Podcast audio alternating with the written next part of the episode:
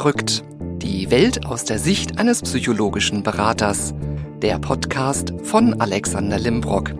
Heute Musikkunst. Hallo und willkommen. Schön, dass Sie eingeschaltet haben und meinen Podcast hören. Musikkunst heißt der Titel und Musik und Kunst hat tatsächlich ja viel miteinander zu tun. Denn wenn man mal so überlegt, Musik zieht sich ja schon durch viele Jahrhunderte durch das Leben der Menschen, war einerseits eine Beschäftigung, selbst ein Instrument zu spielen, andererseits natürlich auch das Vergnügen zuzuhören. Und ich weiß nicht, wie es Ihnen geht, ich höre tatsächlich, obwohl ich selbst mal Klavier spielen gelernt habe und das glaube auch acht oder neun Jahre relativ erfolgreich gemacht habe, höre ich tatsächlich lieber heute die Musik, als sie zu spielen. Ich übrigens kurzer Exkurs zum Thema Klavierspielen. Also was ich ja ganz schlimm fand, waren immer diese Vorspielunterrichtsabende, wo dann die ganzen Eltern da saßen und alle zugehört haben. Boah, da war ich mal ganz furchtbar aufgeregt und ähm, war dann immer ganz froh, wenn es vorbei war. Ja, weiß ich noch, musste damals mal Peter und der Wolf vorspielen. Ja, ja, zur musikalischen Karriere hat es tatsächlich dann nicht gereicht. Vielleicht auch gut so. Ähm, Gesang habe ich auch mal ein bisschen was gemacht und festgestellt, das macht mir durchaus auch Spaß. Ähm, vielleicht so im Laufe der Zeit ist ja mein Resonanzkörper so ein bisschen größer geworden. Sollte ich das mal irgendwann nochmal wieder versuchen. Und Menschen, die sich beruflich mit Musik beschäftigen, die entscheiden sich auch irgendwann mal, ja, den Weg zum einen zu gehen, natürlich Musik professionell zu machen und zum anderen natürlich auch für ein bestimmtes Genre, für eine bestimmte Musikrichtung. Und das ist ja sehr, sehr breit gefächert. Und ich weiß gar nicht, ob ich es im Podcast schon mal erwähnt habe. Ich mag ja einen sehr, sehr breiten Musikmix tatsächlich. So von der Oper, Klassik finde ich total super. Finde ich mal ganz beeindruckend, wie die mit ihrer Stimme so ein ganzes Theater da ausfüllen. Und zum anderen aber auch wirklich so, ja, so die 80er, 90er, so tanzbare Musik finde ich ziemlich cool wege ich mich ja auch ganz gerne dazu. Und umso spannender ist es dann für mich, wenn ich mich mal mit Musikgenre, Musikrichtungen beschäftige, die so eher selten mal zu meinem Hörverhalten passen. Und da tauchen dann auch einfach mal so Fragen auf. Und dann habe ich mir gedacht, Mensch, mir gegenüber sitzt jemand, der sich damit ganz perfekt auskennt, der nämlich nicht nur für den guten Ton hier bei Total Verrückt sorgt, sondern der selbst auch Musik macht. Herzlich willkommen, Paul. Schön, dass du da bist. Hi, Alex. Freut mich hier zu sein. Du machst hier nicht nur den Ton, sondern du bist auch jemand, der selbst Musik macht. Wann hast denn du die Vorliebe für die Musik entdeckt für dich? Eigentlich äh, seitdem ich denken kann, schon, würde ich, würde ich sagen. Also ich bin mit äh, Michael Jackson aufgewachsen. Okay. Tatsächlich. Und war Riesenfan und ja, meine Eltern haben halt auch immer jeden Tag sehr viel Musik gehört. Und so ging es quasi immer weiter. Ja. Ja, Wahnsinn. Und man sieht, du bist der Profi, ich bin's nicht. Ich habe doch tatsächlich vergessen, die Kopfhörer aufzusetzen. Und das mache ich jetzt auch mal eben. Also wenn es jetzt gleich mal raschelt, fällt nicht unter die Kategorie Outtakes. Wir lassen das auch einfach so drin. Das ist dann so das Leben live. Der, der Psychologe, der das gar nicht gewohnt ist, entsprechend. So, jetzt höre ich dich nämlich auch richtig. Ah, jetzt höre ich auch mich richtig. Sehr gut. Also schon recht früh tatsächlich. War das bei dir eher so über äh, Musik hören oder hast du selber angefangen, auch Musik zu machen? Nee, ich habe tatsächlich äh, dann erst äh, später angefangen, selber Musik zu machen. Also äh, quasi in der Jugend habe ich angefangen. Mhm. Und davor war ich einfach nur großer, großer Fan von äh, verschiedenen Musikern. Gab es ein Lieblingsinstrument, wo du gesagt hast, das möchte ich lernen, damit möchte ich anfangen? Ja, also ich ähm, mich hat halt immer interessiert. Ich habe natürlich früh äh, festgestellt, dass ich jetzt äh, nicht mit einer Gesangsstimme gesegnet bin, leider. ähm, deswegen hat mich immer schon äh, interessiert, wie man Musik macht, äh, gerade wirklich äh, Musikproduktion. Äh, das hat mich von klein auf interessiert. Dementsprechend ähm, Ja, ich habe beispielsweise bei äh, meiner Oma, die hatte ein äh, richtig äh, cooles riesen Keyboard. Äh, mhm. Da fing es so an als Kind, dass ich da rumexperimentiert habe, auch mit äh, ja, äh, Drum-Sounds und äh, probiert dann so meine ersten Akkorde zu spielen, sage ich mal. Und äh, so hat sich das dann ja langsam äh, aufgebaut, bis ich äh, ja, mir dann den ersten äh, Synthesizer kaufen konnte in der Jugend. Ich finde übrigens, dass du eine ganz tolle Hörstimme hast.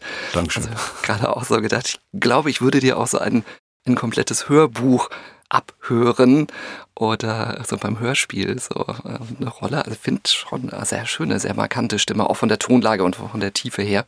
Dankeschön, das so. sollte ich vielleicht mal ausprobieren. Ne? Ja, so, ja, wer weiß, so irgendwie der, der aktuelle Bestseller von wem auch immer. Ähm, ist ja durchaus eine Möglichkeit. Wann kam so für dich so die, die, die Richtung der Musik, in die du letztendlich eingeschlagen bist? Was für eine Musik machst du denn aktuell? Ähm, aktuell mache ich äh, Hip-Hop, mhm. aber ich würde sagen, mehr geprägt auch durch äh, Funkmusik und äh, auch äh, Synthwave und äh, teilweise auch Soul. Und das ist eigentlich auch so das äh, Erstreben, sage ich mal, immer mehr äh, ja in diesen Sound äh, reinzukommen. Also mhm. ich bin schon wirklich so ein auch ein 80er, 90er Jahre Fan, wirklich äh, von den Musikproduktionen.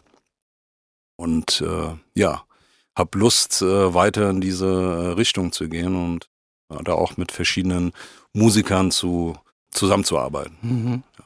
Wie ist dein Künstlername? Mein Künstlername ist Pink Popper. Wie kam es zu dem? Ähm, der Name hat mir eigentlich äh, eine Bekannte gegeben, die äh, Christina.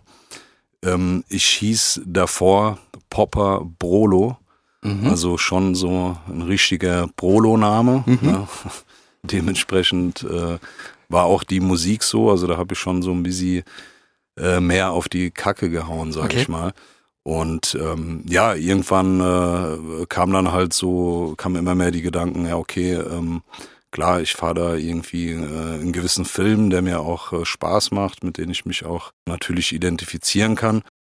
Aber äh, irgendwann wurde es mir dann selber auch ein bisschen äh, zu heavy. Ja, ich habe ja auch noch einen äh, Sohnemann, der fing dann auch langsam an, die Musik zu verstehen. Mhm. Spätestens dann habe ich gedacht, okay, jetzt äh, muss ich mal ein busy Piano machen. Also ich will schon so meinen äh, Film fahren, aber schon ein bisschen mehr auf die Wortwahl achten. Und ja, dann kam das durch diese äh, Freundin. Sie hat mich halt des Öfteren mal beratet, zu den, äh, beraten, Entschuldigung.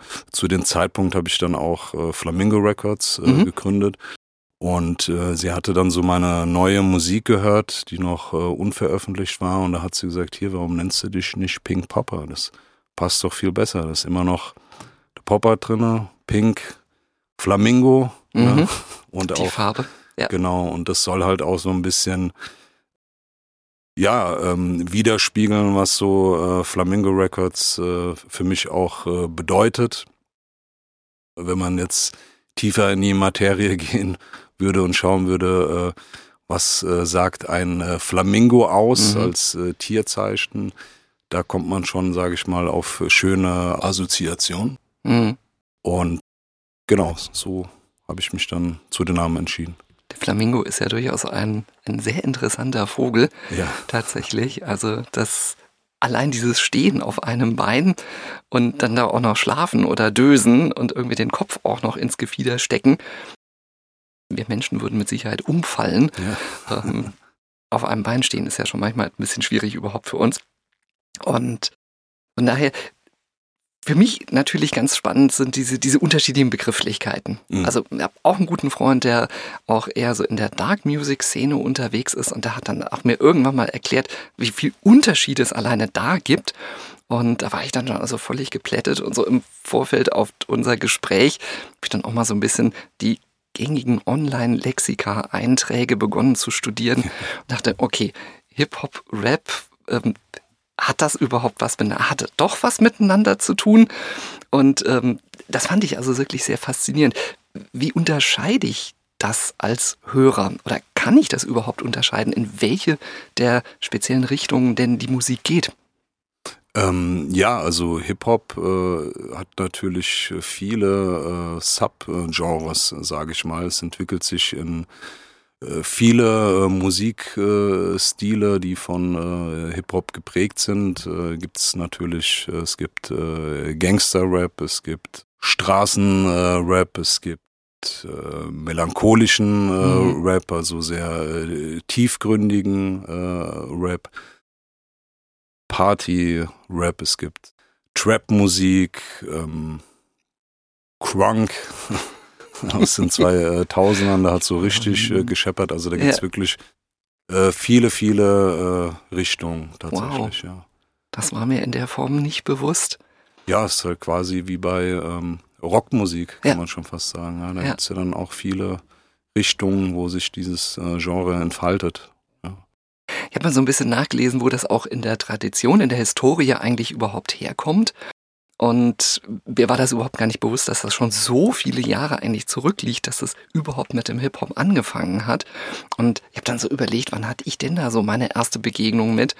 Und meine auch, dass das irgendwann mal in der Schule gewesen sein muss, Ende der 80er, ähm, dass man da so die ersten ja, Sprechgesänge mhm. gehört mhm. hat, dann entsprechend und fand das dann einerseits auch total interessant, weil man hat es auch mal verstanden, was jemand gesungen hat. Ja. Das ist auch so manchmal so ein Thema.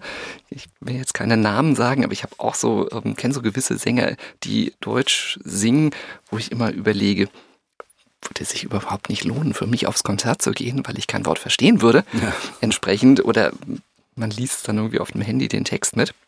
Und da war das dann zum ersten Mal, dass man wirklich auch, aber man hat die Sprache verstanden, weil in der Regel ja schon die, die heimische Sprache auch ein Stück weit ist.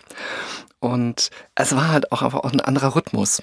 Mhm. Es war einfach ein ganz anderer Rhythmus als diese eingängigen Songs, die, wie du sagst, eben in den 80er, 90ern so typisch eigentlich für die, für die Musikszene waren. Ja. War das von dich für, war das für dich ähm, von Anfang an klar, es geht in die Richtung? Ich meine schon, ja, weil ähm, ich sag mal so, Michael Jackson, die Musik äh, aus äh, Ende der 80er, Anfang der 90er, mhm. ist extrem Funk geprägt und äh, auch ja, RB-lastig, sage ich mal. Und äh, wenn man sich die Stücke von damals anhört und dann den äh, Hip-Hop der 90er anhört, dann hört man das schon extrem okay. raus. Ja, auch äh, für mich Hip-Hop-Musik würde es ohne Funk und Soul natürlich nicht ja. geben. Ja. ja. Wie fängst du an, wenn du einen Song schreibst? So, ähm, für mich einfach als Laie, fängst du mit dem Text an und dann die Musik dazu? Sind erst die Töne da, ist erst die Idee zum Video und danach entsteht dann ähm, der Text dazu? Wie gehst du da vor? Also bei mir ist es so, dass ich äh, tatsächlich entweder ich höre erst Musik, also Kompositionen, die ähm, ja jetzt Bekannte beispielsweise gemacht haben, oder auch mal ich selber. Mhm. Ich mache das ja auch nach wie vor. Und äh, das ist so das, das Wichtigste, sage ich mal. Also das äh, Instrumental gibt äh, tatsächlich so die, die Welt äh, vor, äh, die mich dann äh, inspiriert mhm. zum äh, jeweiligen Thema, was auch immer da gerade in mir passiert, sage ich mal. Das heißt, du hörst die Musik, du komponierst, es entsteht eine bestimmte Stimmung mhm. und die setzt du dann auch in den Text um. Genau. Okay. Wer ist deine Zielgruppe? Wen möchtest du ansprechen? Meine Zielgruppe aktuell würde ich sagen, ähm, sind äh, wahrscheinlich eher Leute in, in meinem Alter, also die so, ja, sage ich mal, den, mit den 90er Hip-Hop äh, mhm. äh, aufgewachsen sind. Ähm, vielleicht auch teilweise ein bisschen jünger, aber da man schon bei meiner Musik so diese Prägung auf jeden Fall raushört, äh, würde ich sagen, dass das äh, so die, die größte Zielgruppe ja. ist. Ja. Ich habe mir ja mal das eine oder andere Video von dir angeschaut und da kam direkt die Idee, ist das nicht echt auch anstrengend, so ein Video zu drehen? Und das ja dann teilweise auch im öffentlichen Straßenraum. Mhm. Da kommen da nicht irgendwie Leute, die dann ins Bild springen oder irgendwie sagen, ich will jetzt auch mal was sagen.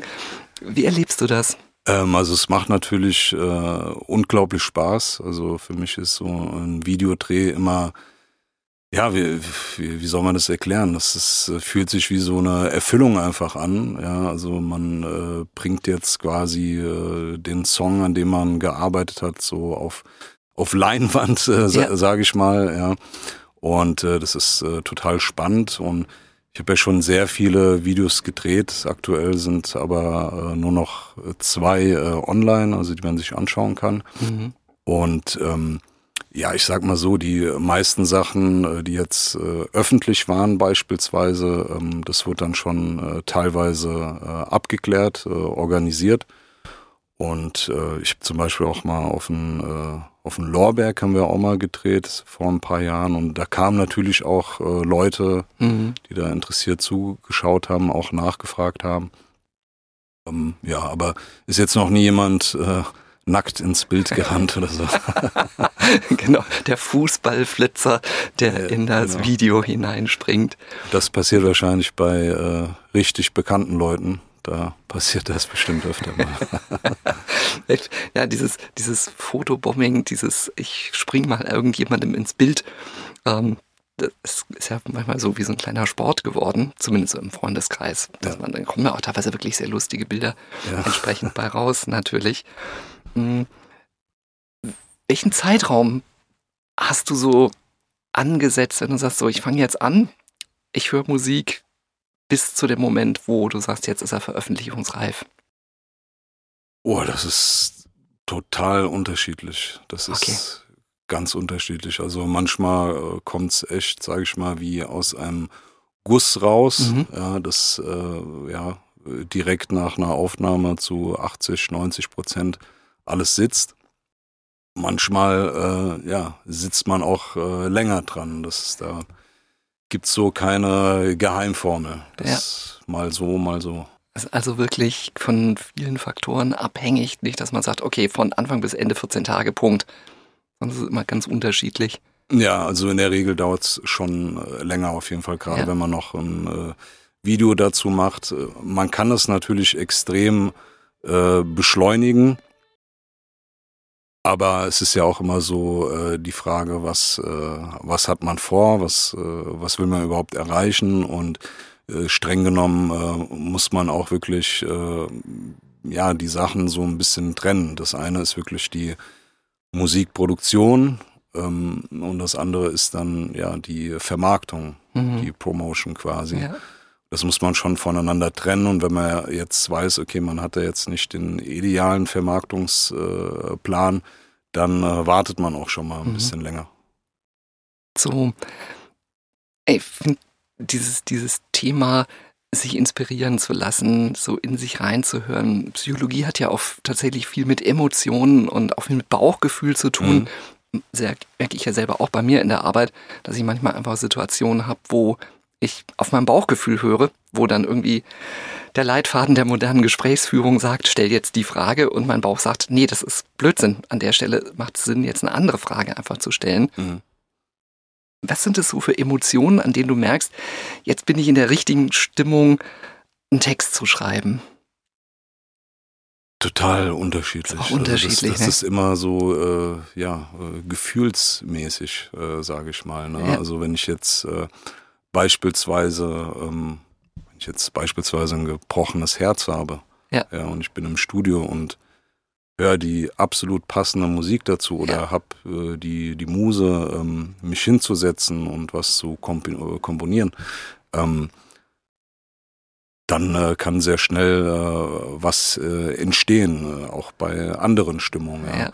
Manchmal ist aber auch ja der Kopf äh, so voll, dass äh, überhaupt nichts geht. Ja.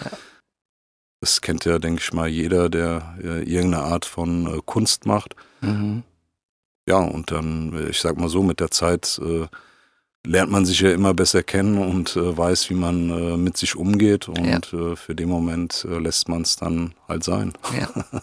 Also ich habe eine ähnliche Situation gerade selbst erlebt vor einigen Wochen. Ich hatte die wirklich sehr, sehr große Freude, ähm, zwei gut, wirklich sehr, sehr gute Freunde in einer freien Trauzeremonie zu verheiraten. Und das war auch für mich eine neue Tätigkeit. Fand ich also auch mal sehr spannend und habe mich auch total darüber gefreut, dass sie mich gefragt haben, ob ich das machen würde. Mhm. Und wie man so euphorisch dann in dem Moment natürlich ist, man sagt dann natürlich, ja klar, mache ich gerne. Und ich bin ein relativ emotionaler Mensch und es gibt Situationen, die schaffen es ganz hervorragend, mir die Tränen in die Augen zu treiben.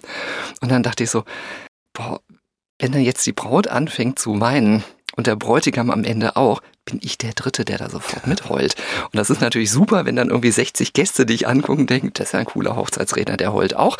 Ich höre das mal irgendwann nochmal hier auf. Und dann habe ich auch überlegt, wie schaffe ich es denn genau das zu verhindern? auch wenn letztendlich irgendwie jede gesagt hat, äh, jede Braut gesagt hat, das wäre überhaupt nicht schlimm und hatte auch genug Taschentücher da liegen für den Fall der Fälle. Und dann kam ich auf die Idee, morgens tatsächlich Musik zu hören, von der ich genau weiß, dass ich anfangen muss zu weinen, weil sie mich so emotional so mhm. berühren in dem Moment. Und das hat hervorragend funktioniert. Also ich habe dann erstmal so fünf Minuten da mit Kopfhörern auf, kullerten mir die Tränen im Bad runter, dann irgendwie fünf Taschentücher voll getropft und dann war das für den Tag aber auch durch. Ich weiß nicht, ob die Augenringe dann auch gleich weniger geworden sind dadurch. Und da habe ich auch gemerkt wieder, wie emotional so Musik macht. Ja, und. Ähm, wie, das, wie das auch in die Tiefe geht, wie man ja. das wirklich einfach auch bis in die gefühlt letzten Nervenenden fühlt und spürt, dass da was passiert. Auf Wahnsinn. jeden Fall. Das ja. äh, kann einen auch aus der äh, Realität wirklich ähm, rausholen. Man muss sich ja manchmal auch wirklich aus der, der Realität äh, entfliehen. Ja. Manchmal. Absolut. Jetzt sind so die ähm, die Texte ja teilweise auch schon recht, äh, sag mal, charmant formuliert gewagt, was bestimmte Formulierungen oder Begrifflichkeiten mhm. oder Wörter auch angeht oder eben auch gewisse Stereotypen, die so ein Stück weit bedient werden. Die Hörerzielgruppen oder die Hörer, Hörenden, genau, gender korrekt, die Hörenden, ähm, können die das unterscheiden oder unterscheiden die das, dass das jetzt tatsächlich eine Kunst ist? Oder sagen die, hey, der Paul, der ist garantiert so einer, so wie er singt? Ja, also ich, ich sag mal so, äh, zu jeder äh, Kunstfigur, ähm, das kommt ja von irgendwoher, sage ich mal. Also äh, natürlich äh, spielt ja auch äh, das reale Leben äh, eine Rolle. Vieles ist vielleicht auch ein bisschen größer aufgetragen, ja. wie es halt als Kunstfigur ist, sage ich mal. Die Musik, die ich vor äh, ein paar Jahren gemacht habe, war, äh, wie erwähnt, ein bisschen härter wie, wie heute. mhm. ne? Und ja, ich meine, äh, Leute, die, die mich kennen, die, die wissen, wer ich bin. Und äh, da, also da, da gab es nie, da gab's nie Probleme. Und äh, ich glaube auch nach äh, außen, wenn man mich kennenlernt, ähm, ja, es sollte eigentlich alles in Ordnung sein. ja, Stichwort das Image, was man einfach natürlich auch so ein Stück weit als Vermarktungsstrategie nutzt. Man einfach sagt, ja, das ist, ähm, so ist mein Auftritt, der ist aber nicht immer davon identisch mit dem, wie ich mich tatsächlich letztendlich auch gebe. Genau, und äh, da fällt mir auch noch ein, so zu meiner Musik, zu der Kunstfigur, zu der äh, Persönlichkeit, bei mir war es beispielsweise so, ich habe ja schon immer äh, Musik gemacht, war aber auch zehn Jahre in einem sehr spießigen äh, Unternehmen tätig. ne? Und da bin ich natürlich extrem aufgefallen, ne? weil ich jetzt nicht so der äh, Stereotyp äh, Schlipsträger bin und ja, allein mein Auftreten, du siehst mich ja mit äh, der Klatze, dem Bart. Ne? das war schon für viele, also ich meine, ich habe mich schon äh, sehr angepasst äh, in den Unternehmen, zehn Jahre lang, aber ich habe gemerkt, ich wurde auch immer abgestempelt, mhm. äh, sehr, sehr viel. Und irgendwann kam dann auch so ein bisschen dieser Frust und dann habe ich auch aufgehört, mich äh, zu verstellen und mhm. habe gesagt, nee, das bin ich und äh, wer mich kennt, weiß, äh, ich habe ein Riesenherz und gut, dann war es irgendwo auch so dieser Frust, wenn ihr es so wollt, dann quasi bitteschön. Ja. Das äh, ja, hat mich halt auch so ein bisschen geprägt, sage ich mal. Das ist, finde ich, ein sehr interessanter und auch sehr, sehr wichtiger Aspekt, letztendlich, den du gerade erwähnt hast, dieses sich anzupassen und dieses Thema in seiner Art und Weise, wie man ist, nicht akzeptiert zu werden. Ich persönlich finde das immer sehr, sehr schade, dass sowas passiert, weil das macht ja uns Menschen aus, diese, ja. diese Individualität, diese, diese Unterschiedlichkeit einfach. So die äh, Michael Endes Momo, damals so ein klassisches Kinderbuch mit den grauen Herren, die die Zeit stehlen und die so vollkommener Einheitsbrei sind. Das hat mich immer so ein bisschen dran erinnert, wenn ich früher mit der S-Bahn zu meinem alten Arbeitgeber nach Bad Homburg gefahren bin und morgens so die Zeit hatte, wenn an der Taunusanlage die, die Banker ausgestiegen sind und die haben mich immer an die grauen Herren erinnert, weil sie irgendwie alle stereotyp angezogen waren. Und dann dachte ich, so, wer von denen hat jetzt eine geblümte Unterhose unter, um irgendwie wenigstens ein bisschen rebellisch zu sein auf seine Art und Weise.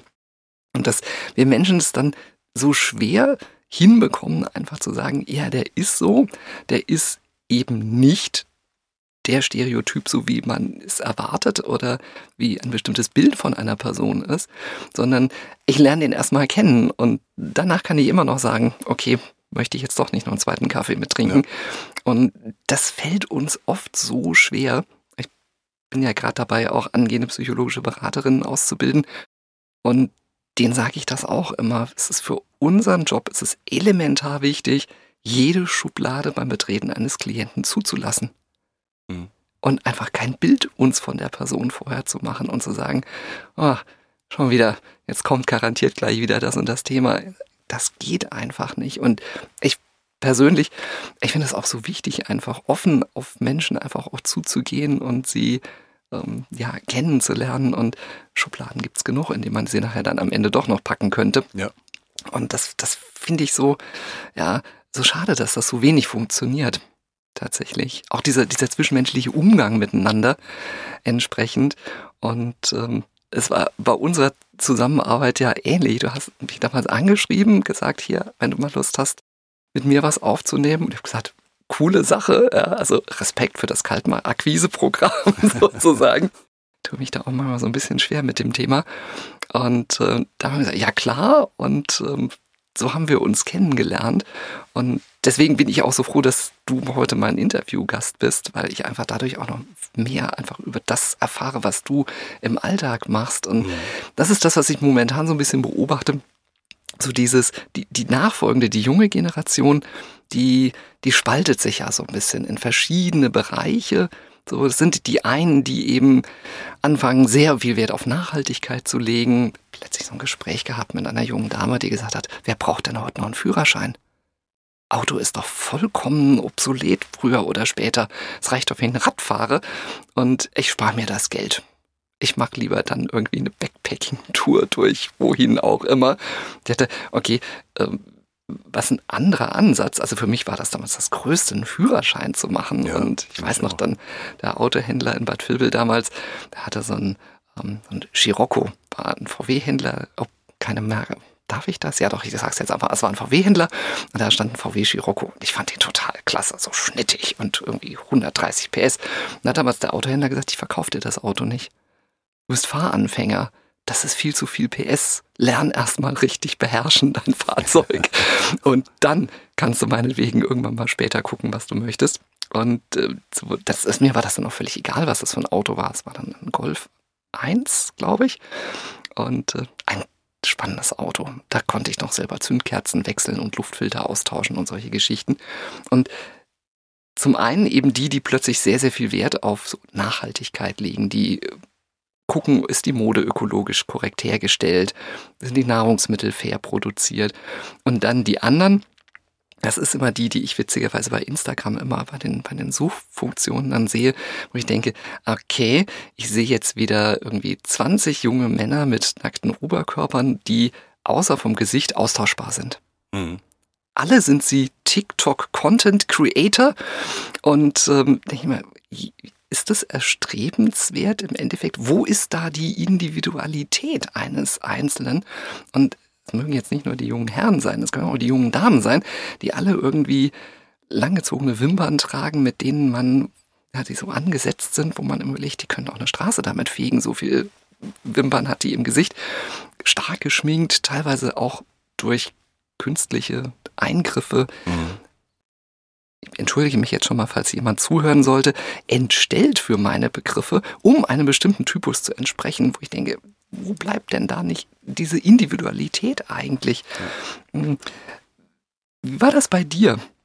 Du hast ja eben selber auch gesagt, dass du dich ein Stück weit auch angepasst hast und dann gesagt hast, nee, ich entwickle jetzt meine Individualität.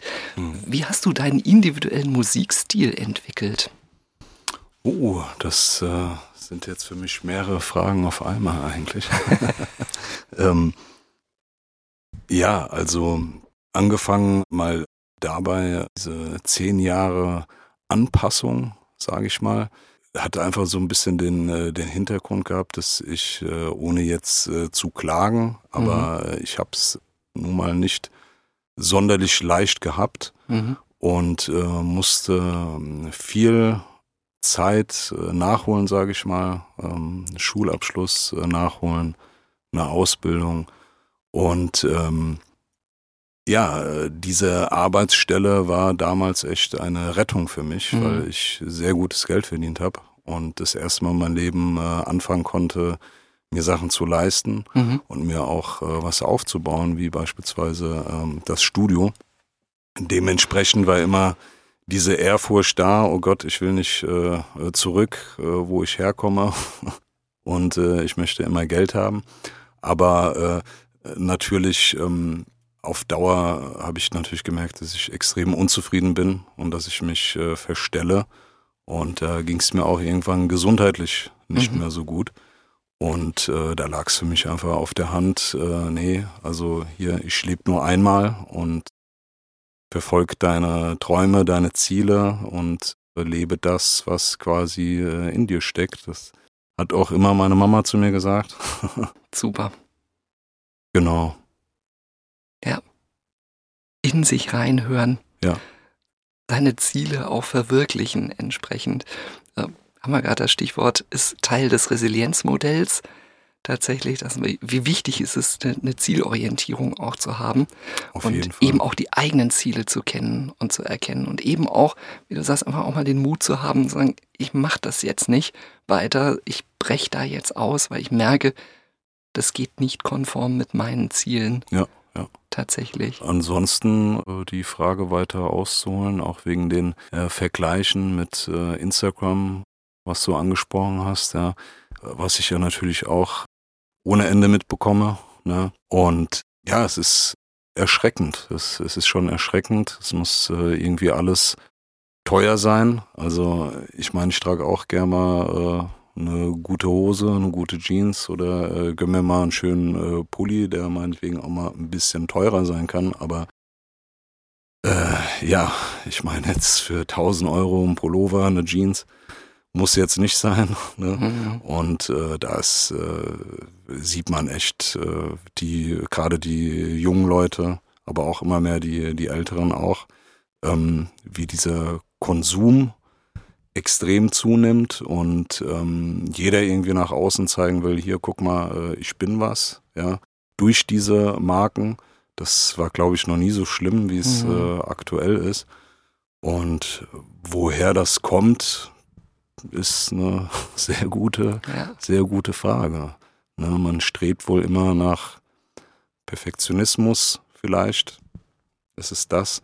Oder ähm, verdrängt vielleicht so die, ähm, die eigenen äh, Bedürfnisse, die mhm. eigenen Wünsche so ein bisschen. Das ist manchmal so mein Gefühl, dass die Leute sich äh, nicht trauen, äh, sich mal hinzusetzen und sagen, hier, was steckt denn eigentlich in mir drinne, was äh, beschäftigt mich, ja. Ich glaube, die Leute haben, haben Angst, sich äh, mit sich selber auseinanderzusetzen. Ja, so. genau. Das ist tatsächlich ein, ein ganz, ganz wichtiger Punkt.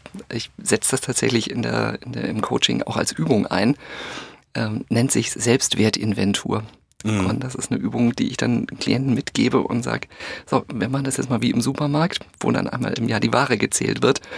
Und jetzt schauen Sie mal, wie ist denn Ihr Selbstwert? Was sind Sie denn selber sich wert? Und man sagt immer so schön, es ist ein Bestandteil des sogenannten psychosozialen Hygiene und wir sind selber für unseren Selbstwert verantwortlich. Und dann stellt man sich eben auch mal Fragen wie, was weiß ich denn? Was kann ich denn alles? Sich seiner Fähigkeiten bewusst zu werden, bis hin einfach eben auch, was ist die größte Baustelle? Ja. Wie ist meine körperliche Fitness? Schaffe ich es, fünf Stockwerke zu laufen? Oder benutze ich dann den Aufzug? Ja, also letztlich auch wieder gesehen, mein Hausarzt ist im fünften Stock und im Regelfall laufe ich. Mhm. Ich brauche halt immer ein bisschen, aber ich laufe. Und ähm, mich ärgert das dann immer, Paul. Ich bin da jetzt mal ehrlich, mich ärgert das dann manchmal, wenn Leute in der Eingangstür nach mir kommen, den Aufzug benutzen. Der ist natürlich in der Regel schneller als ich und dann natürlich an der Anmeldung vor mir stehen. Ja. Da denke ich mir, so Mist, ich jetzt auch den Aufzug gefahren, wäre ich jetzt in der Reihenfolge eins weiter vorne gewesen. Was mir das letztlich passiert.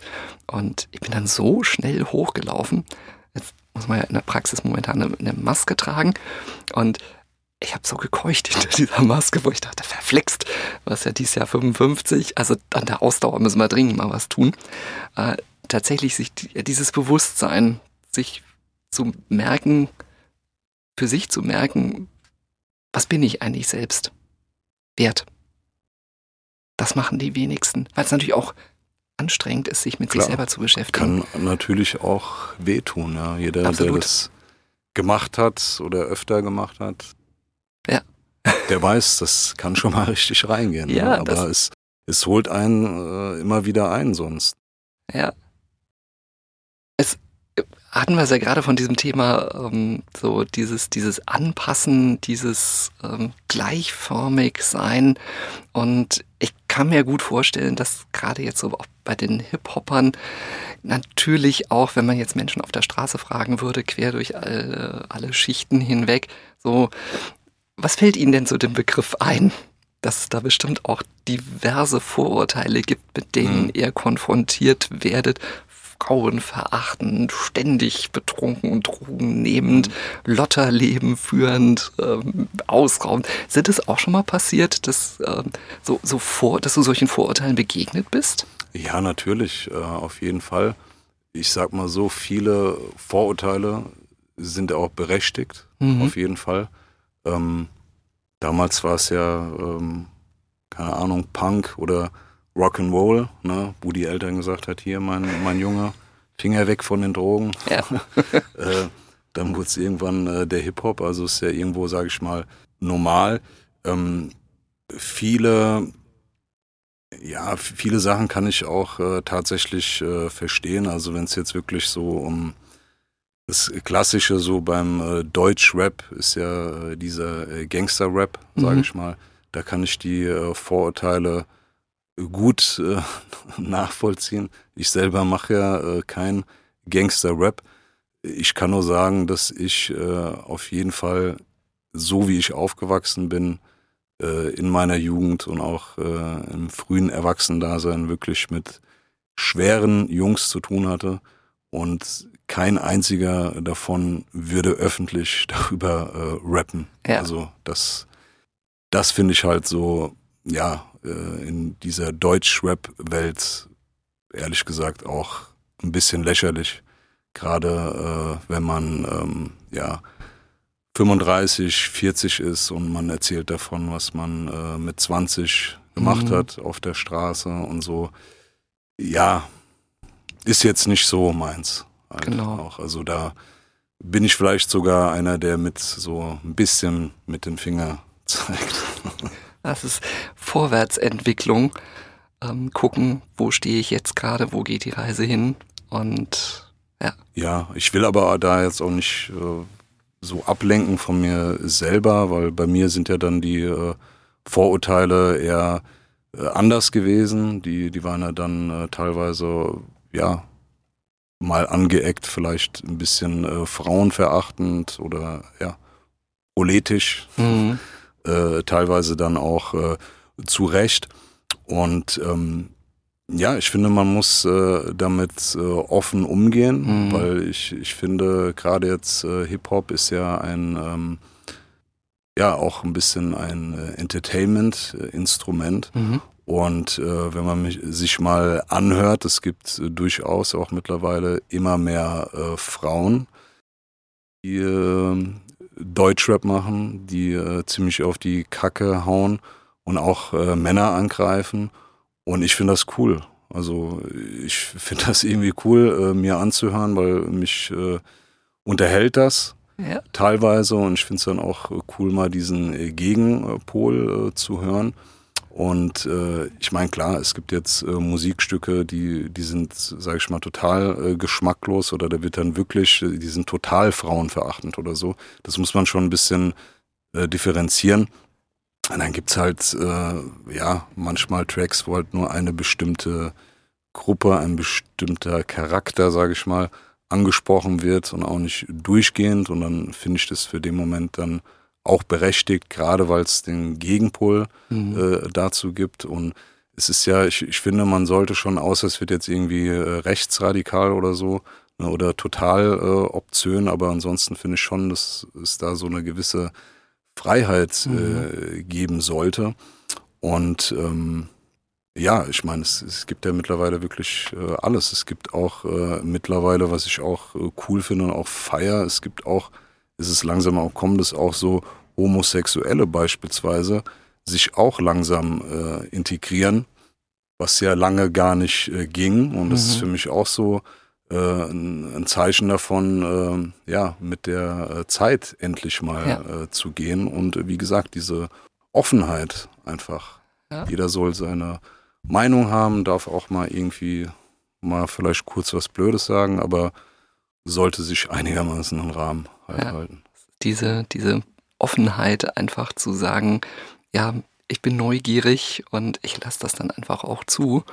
Und das letztendlich diese, diese, ähm, ja, diese, diese Genre-Richtung und dieses teilweise Vorverurteilen von anderen Gruppen, das gibt es ja in der klassischen Musik tatsächlich auch durchaus, ja, wenn man ja. mal wirklich sich anguckt, manche Opern und deren Inhalte, man da auch überlegt, ja klar, das ist dann schon auch Abwertung bestimmter Bevölkerungsgruppen. Das wird natürlich auch gern mal vergessen, weil man dann denkt, ah, oh, ist ja alles super und toll und schöne Musik. Und ähm, wenn man dann wirklich mal so ein bisschen hinter die Kulissen auch der Texte guckt, wirklich, ähm, das ist dann künstlerische Freiheit. Und das finde ich tatsächlich auch gut.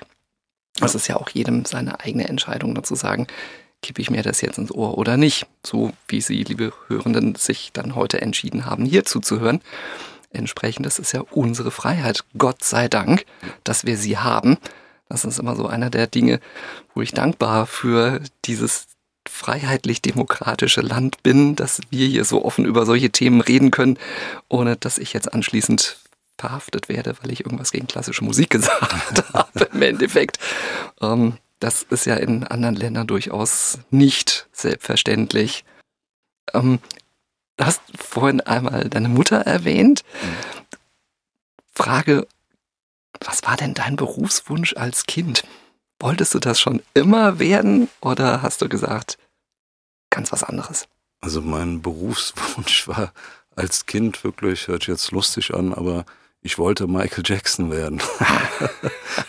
cool. Ich habe dann aber natürlich schnell begriffen, dass ich es nicht werden kann.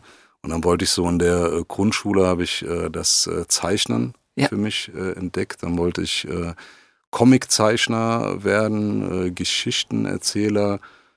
Und durch dieses Zeichnen und die Musik kam dann irgendwann sehr früh schon, ey, ich will irgendwas mit Musik machen, irgendwas mit Zeichnen oder Kunst ja. einfach.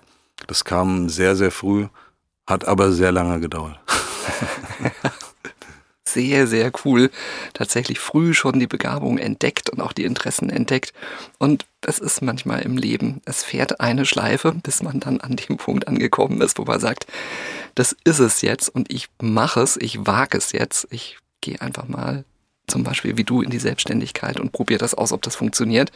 Und äh, liebe Hörenden, das ist ein, eine, eine Ermutigung an Sie auch, ja, ich weiß, es sagt sich manchmal leichter, als es tatsächlich ist. Und äh, manchmal sind die Zwänge eben einfach auch da, sich nicht so zu verwirklichen, wie man das im Endeffekt dann auch könnte oder wollte. Kramen Sie einfach mal ein bisschen in Ihren, in Ihren Wunschideen und sagen Sie, oh, und ich mache das jetzt einfach mal. Und dann, ja, tun Sie es. Auch wenn die Erfahrung vielleicht negative am Ende ist und sie sagen, ja, ich wollte immer schon mal in Südtirol beim Bergbauern bei der Heuernte helfen und sie am Ende feststellen, verflixt nochmal, ich kann gar nicht drei Stunden am schiefen Berg stehen, weil mir dann ständig die Beine dabei wehtun oder ich bin körperlich gar nicht in der Lage, so eine Sense zu führen und dergleichen. Aber sie haben es wenigstens gemacht und lernen daraus und das ist das, was ich immer wichtig finde. Was bringt uns Menschen einfach in der Entwicklung weiter?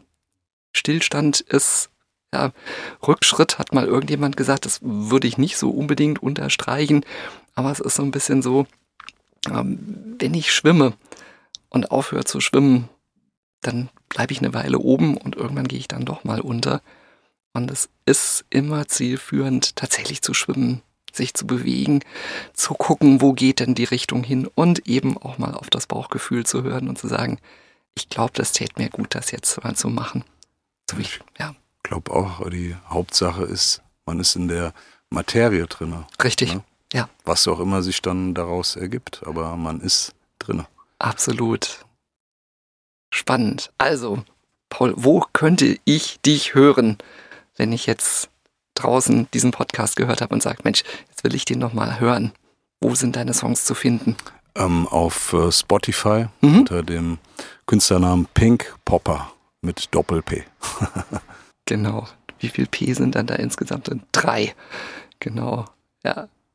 Der ja. Anfang. Klasse. Paul, ich danke dir sehr für das Gespräch, auch für die Offenheit, über das Thema zu sprechen. Dafür bin ich immer allen Gästen dankbar, wenn sie so offen, authentisch sind, wie du jetzt in unserem Gespräch auch. Danke auch für die Aufnahme. Sehr, sehr gerne. Stelle. Und Ihnen natürlich danke fürs Zuhören und bis zum nächsten Mal. Ihr Alexander Limbrock.